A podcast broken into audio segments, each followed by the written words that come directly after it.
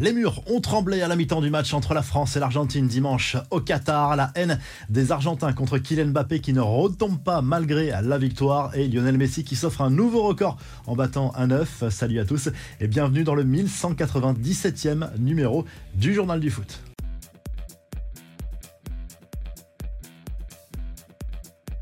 Grâce au documentaire diffusé sur TF1 mardi soir et intitulé Merci les Bleus, on découvre les coulisses de cette finale de la Coupe du Monde entre les Bleus et l'Albi Céleste. Il s'est passé beaucoup de choses à la mi-temps du match entre ces deux équipes, alors que les Bleus étaient menés 2 à 0. Plusieurs cadres ont pris la parole pour tenter de sonner la révolte à l'image de Kylian Mbappé, qui a rappelé à ses partenaires que ce genre de match arrivait dans le meilleur des cas tous les 4 ans, que c'était le match d'une vie pour la plupart d'entre eux. Didier Deschamps s'est lui aussi adressé calmement au reste du groupe pour essayer de faire passer son message et leur rappeler qu'ils devaient absolument se réveiller parce qu'ils jouaient une finale de Coupe du Monde et que pour le moment cela ne se voyait pas sur euh, le terrain. Il y a bien eu une réaction d'orgueil des tricolores. On l'a vu, on connaît l'histoire, mais malheureusement cela n'a pas suffi.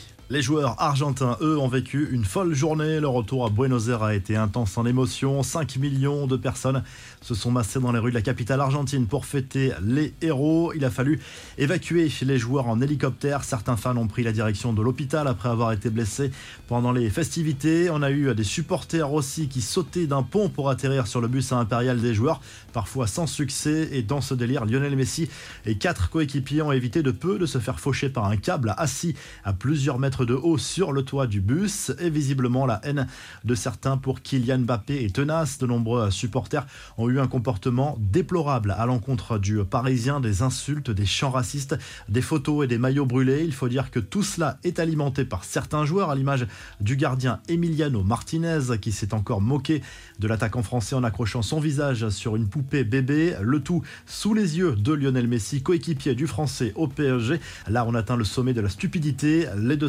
parisiennes entretiennent de bonnes relations, mais c'est le genre de scène qui peut créer des tensions futures, même si la presse argentine assure que le numéro 10 de l'Albi Céleste n'a même pas remarqué la scène.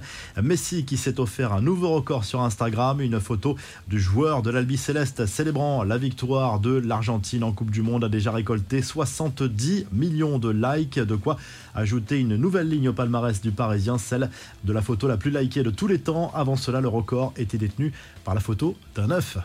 Allez, on passe aux infos et rumeurs du mercato. Toujours pas de nouveau club pour Cristiano Ronaldo. C'est à se demander s'il va poursuivre ou non sa carrière. La presse madrilène assure néanmoins qu'il est de plus en plus proche d'Al Nasser. Le club saoudien basé à Riyad n'attend plus que la signature du quintuple Ballon d'Or. Le Portugais profite pour le moment de vacances à Dubaï. Le Paris Saint-Germain rejoint la liste des prétendants pour l'Argentin Enzo Fernandez. Le milieu de terrain du Benfica Lisbonne élu meilleur jeune de la Coupe du Monde 2022 a tapé dans l'œil de plusieurs grands clubs européens et du côté du Bayern, le directeur sportif Hassan Salihamidzic a fait un point mercato et notamment sur l'avenir des deux Français, Lucas Hernandez et Benjamin Pavard, sous contrat jusqu'en 2024. Le premier nommé devrait prolonger son bail pour Pavard. En revanche, le club bavarois attendra de voir.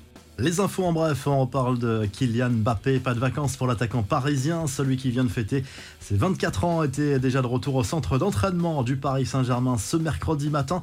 Une vidéo postée sur les réseaux sociaux du club de la capitale montre le meilleur buteur du mondial Qatari arrivé avec un léger sourire et visiblement déterminé.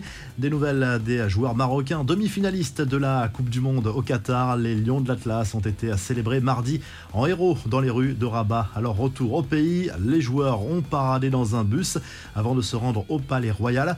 Et mauvaise nouvelle pour Paul Pogba, alors qu'un retour au début du mois de janvier était initialement visé, le milieu de terrain français devra peut-être patienter jusqu'au mois de février pour revenir à la compétition. Selon la Gazette dello Sport, le quotidien sportif italien profite pour rappeler que le milieu de terrain français représente un véritable gouffre financier pour la Juventus de Turin.